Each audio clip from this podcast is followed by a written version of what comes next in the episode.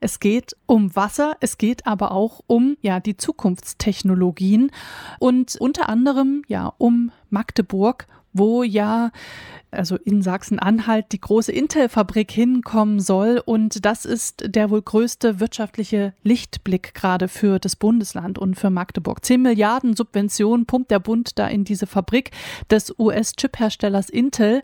Und diese Woche wurde nun bekannt, dass die geplante Halbleiterfabrik in Magdeburg ersten offiziellen Schätzungen des Landes nach rund 18.000 Kubikmeter Wasser täglich nutzen könnte. Das wären dann 6,5 Millionen Kubikmeter im Jahr. Das ist eine Rekordmenge an Wasser, was da für die Produktion verbraucht werden würde. Damit würde das Intel-Werk auch mehr verbrauchen als das Tesla-Werk in Brandenburg. Aus welchen Quellen das Wasser dann bezogen werden soll, das ist noch unklar. So meldet es aktuell der Mitteldeutsche Rundfunk. Sogenannte Zukunftstechnologien wie die Produktion eben von E-Autos, Halbleitern oder auch künstliche Intelligenz verbrauchen Unmengen an Wasser. Etwa wegen der generativen KI ChatGPT ist der Wasserverbrauch von Microsoft um 30 Prozent gestiegen, heißt es auch. Der Wasserverbrauch steigt durch unser Wirtschaften immer weiter an und laut einem Bericht der Weltwetterorganisation, der gestern veröffentlicht wurde, gerät der Wasserkreislauf der Erde infolge des Klimawandels, aber auch menschlicher Aktivitäten zunehmend aus dem Gleichgewicht. Demnach gibt es weniger Wasser in Reservoiren und weniger Grundwasser. Was die Folgen davon sind und wie es um die Ressource Grundwasser hierzulande steht, darüber spreche ich nun mit Annika Jöris von Korrektiv, der Rechercheplattform. Im vergangenen Jahr hat sie gemeinsam mit einem Team von Korrektiv den Grundwasseratlas veröffentlicht an dem auch stetig weitergearbeitet bzw. zu dem Thema Ressource Wasser in Deutschland weiter recherchiert wird. Und ich freue mich, Frau Jöris nun am Telefon begrüßen zu dürfen. Einen schönen guten Morgen. Ja, guten Morgen. Frau Jüris, der Wasserkreislauf gerät weltweit aus dem Gleichbericht. Das berichtet nun die Weltwetterorganisation. Weltweit gibt es weniger Grundwasser. Von einer allgemeinen Wasserknappheit kann man aber in Deutschland noch nicht sprechen. Das meinen ExpertInnen. Es gibt aber da auch regionale Unterschiede. Ähm, was würden Sie sagen, wie sieht die Situation hierzulande aus, auch ausgehend von den Recherchen, die Sie für den Grundwasseratlas im vergangenen Jahr zusammengetragen haben? Also ich würde sagen, dass die Situation nicht so entspannt ist, wie man viele Jahre lang dachte. Also Deutschland galt ja immer als wasserreiches Land und die meisten haben gesagt, okay, im Südeuropa haben sie vielleicht schon Probleme mit Trockenheit, aber uns wird das hier nicht erreichen. Jetzt hatten wir ja schon sehr trockene Sommer und teilweise auch schon Kommunen in Brandenburg beispielsweise, die den Wasserkonsum der Bürgerinnen und Bürger einschränken mussten. Also das heißt, wir sind davon nicht verschont und das zeigen eigentlich auch alle Prognosen, dass natürlich auch in Zukunft zumindest zu, zu zeitweisen und auch regionalen großen Wasserknappheiten kommen kann. Also das ist eigentlich schon sicher, dass das, was wir jetzt erlebt haben, 2019, 20, 21, ja auch noch 22, dieses Jahr ein bisschen weniger, aber was wir aus den Vorjahren kannten, wird sich in Zukunft ja mit der Klimakrise noch weiter zuspitzen und dann kann es eben tatsächlich passieren, dass in bestimmten Regionen es schwierig wird, noch so viel sauberes, gutes Trinkwasser zur Verfügung zu stellen wie bislang. Mhm. Sie haben gesagt, Kommunen in Brandenburg mussten da auch schon Trinkwasser reduzieren, so Zugänge dazu. Und gerade in Brandenburg ist ja auch das Tesla-Werk angesiedelt, das sehr viel Wasser verbraucht und wo es da auch schon ähm, ja, bei dem Bau und der Errichtung und Eröffnung des Werks auch Proteste und Kritik gab dafür, wie viel Wasser, Grundwasser dieses Werk verbraucht und was das für die Region bedeutet. Und nun eben die Meldung, dass die Halbleiterfabrik von Intel, die da bei Magdeburg geplant ist, sogar diesen Wasserverbrauch des Tesla-Werks noch übersteigen wird. Und auch Sachsen-Anhalt ist ja nicht gerade Regen gesegnet, würde ich mal sagen. Also wie Brandenburg auch eine sehr trockene Region.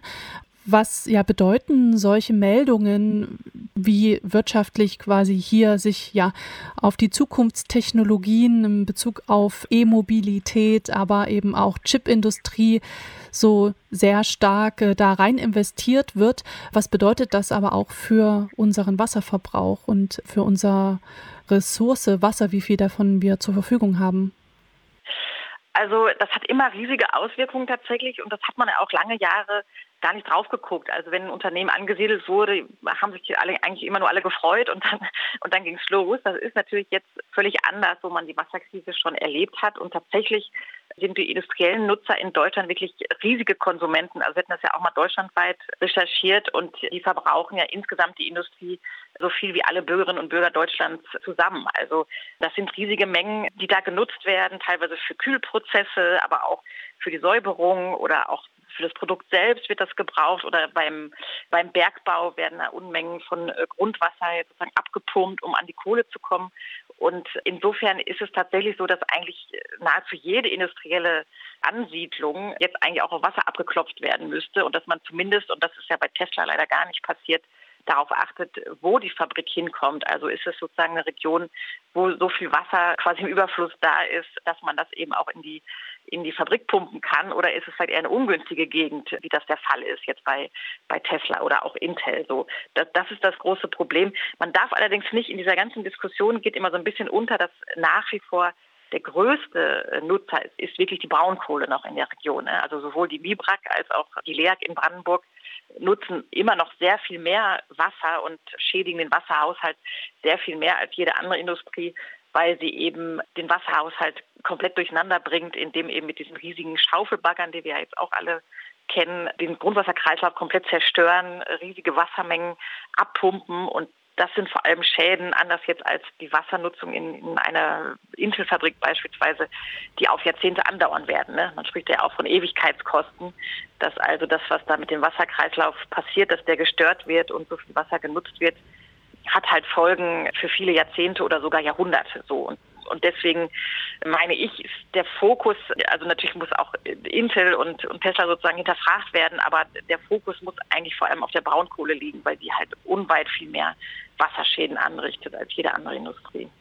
Da wollen wir doch mal den Fokus auch dahin legen. Sie haben die LEAG angesprochen, also die Lausitz Energie Bergbau AG.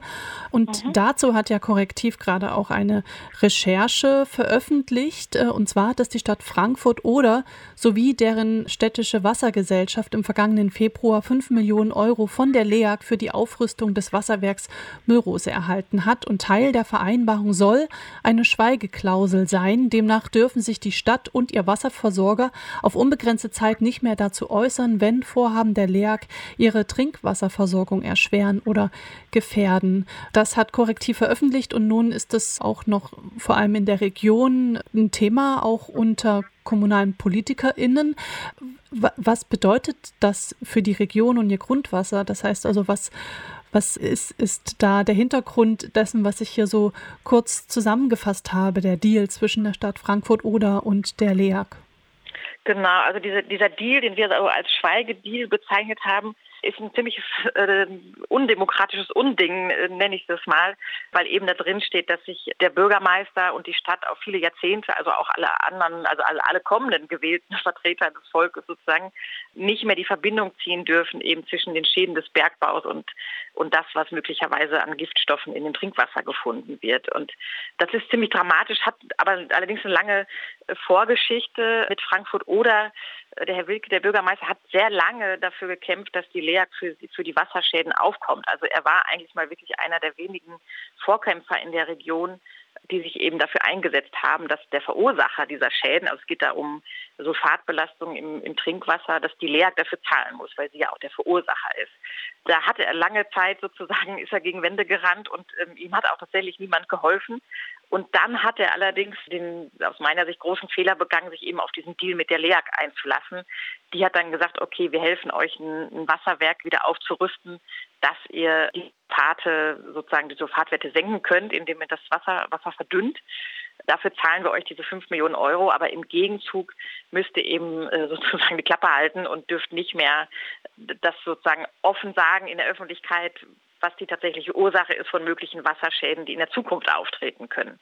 So, und das ist natürlich ein ziemlich großer Skandal. Wir haben auch mit relativ vielen Leuten gesprochen, die äh, meistens anonym bleiben wollen, weil das natürlich auch eine heikle Sache ist, diese Schweigeklausel. Und es scheint da auch noch mehr von zu geben in der Region.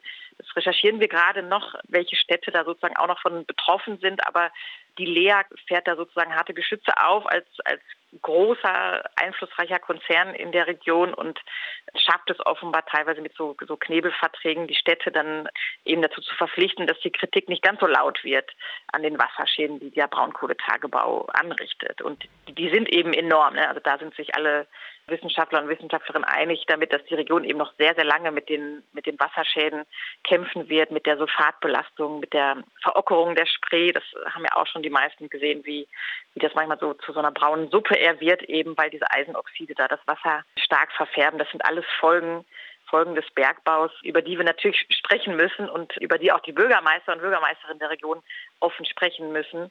Und das versucht die LEAG offenbar zu verhindern, indem sie da in so verschiedene Vereinbarungen oder auf jeden Fall in diese einen, für die anderen kann ich noch nicht so viel verraten, die solche Klauseln einbaut, solche Schweigeklauseln.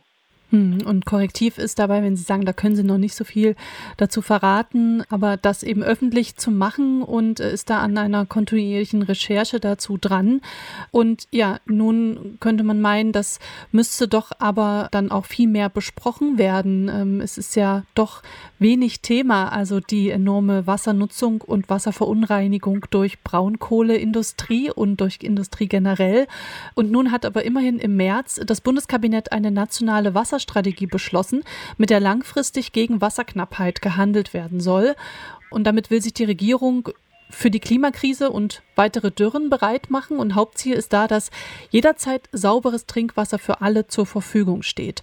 Nun meinen aber KritikerInnen, dass die Strategie im Vergleich zur ursprünglichen Form, wie der Entwurf mal aussah und was es für Vorschläge gab, regelrecht entkernt worden sei und dass darin auch, daran auch äh, die Industrie und ihre Lobbyarbeit schuld sei. Wie bewerten Sie denn das? Wie sehr stecken denn da Industrieinteressen in dieser Strategie? Heißt also, was taucht da auch nicht auf? Gerade auch wenn wir so auf, wie Sie sagten, die Braunkohleindustrie ist eigentlich so der größte Schaden an unserem Grundwasser. Wenn es darum geht, da vielleicht auch zu mehr Kontrollen und Sicherheit und so weiter zu sorgen.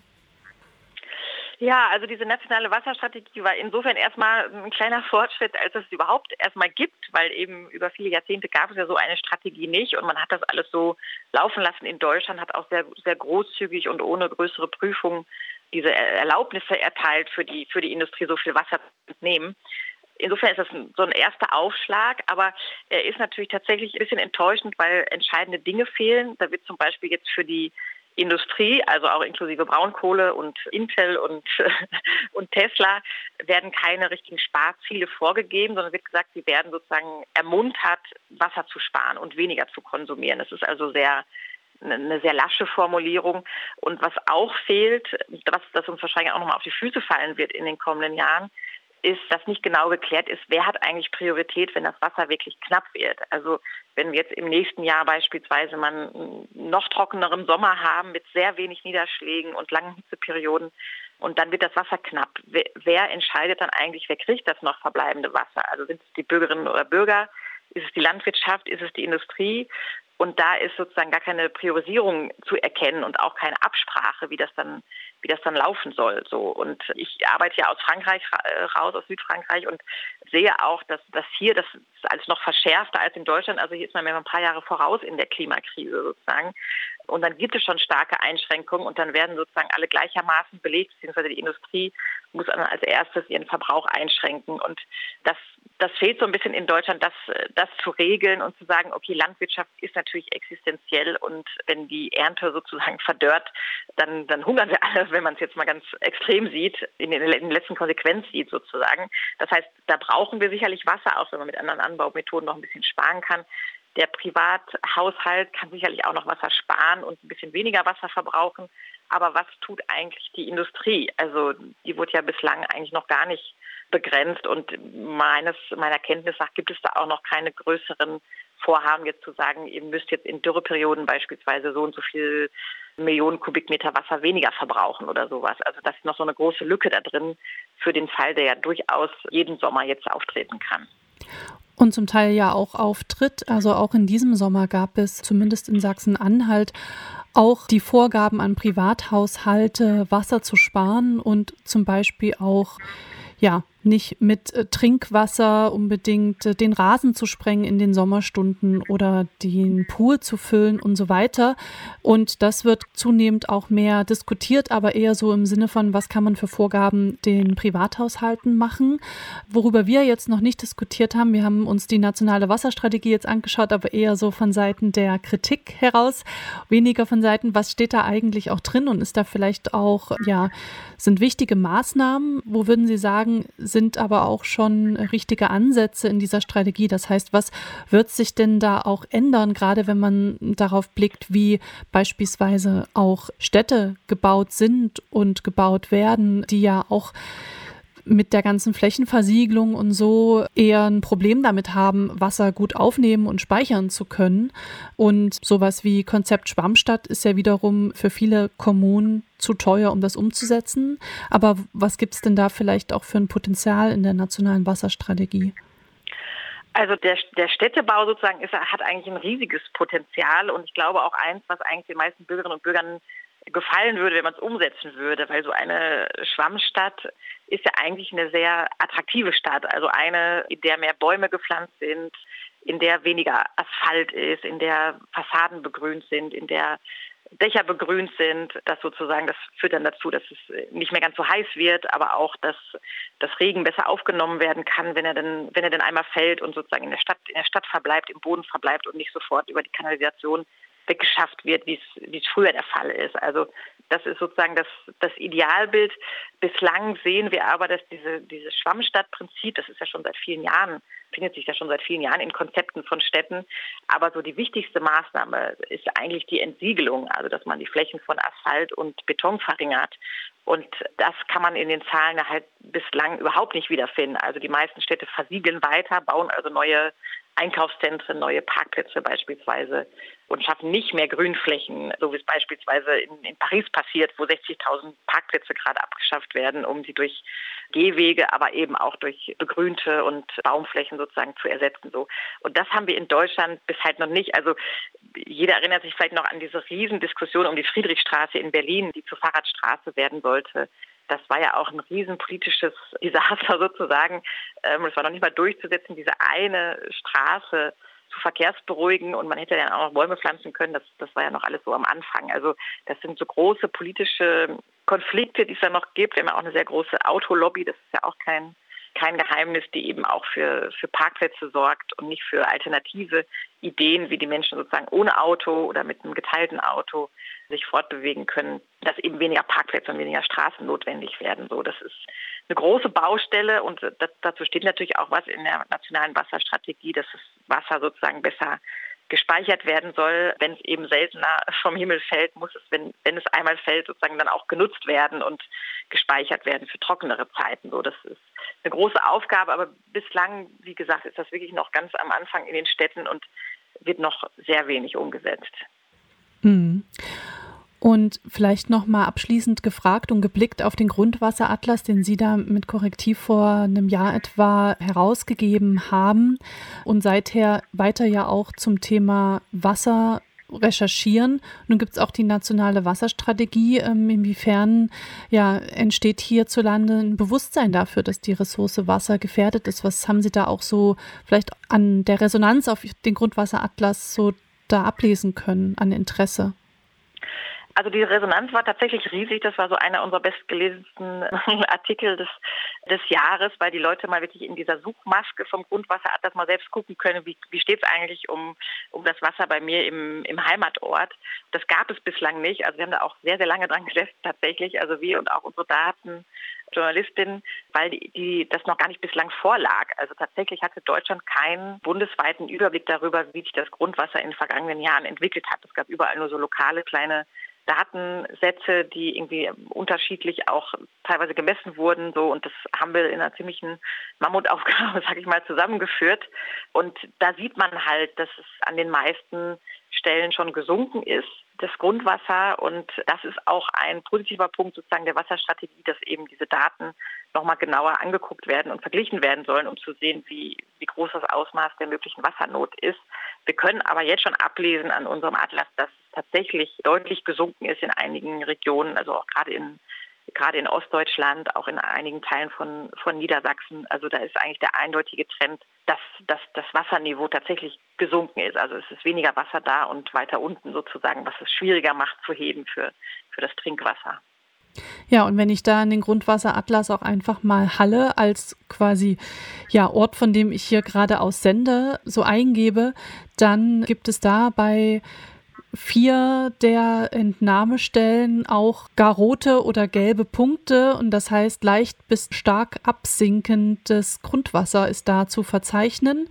Und bei anderen ist es immerhin noch im grauen Bereich, also kein starker Trend wird da verzeichnet. Und genau, das heißt also auch da das, was Sie gerade gesagt haben, was man so bundesweit beobachtet, kann man hier ganz im Lokalen also auch nachsehen und nachprüfen. Dann an der Stelle danke ich Ihnen, Frau Jöris, für das Gespräch heute Morgen und den Blick also auf die Ressource Wasser und Grundwasser, die auch hierzulande zunehmend gefährdet ist durch Klimakrise und aber auch die Entnahme durch die Industrie. Und ja, ich verweise an der Stelle nochmal auf den Grundwasseratlas von Korrektiv zu finden auf korrektiv aktiv.org und dann einfach mal beispielsweise in der Suche Grundwasser eingeben und dann kommt der Grundwasseratlas und da kann man sich ausführlich informieren und eben für die Region auch wirklich sich die Daten genauer anschauen. Vielen Dank, Frau Jöris, und einen schönen mhm. Tag Ihnen noch. Sehr gerne. Danke ebenfalls. Machen Sie es gut. Tschüss.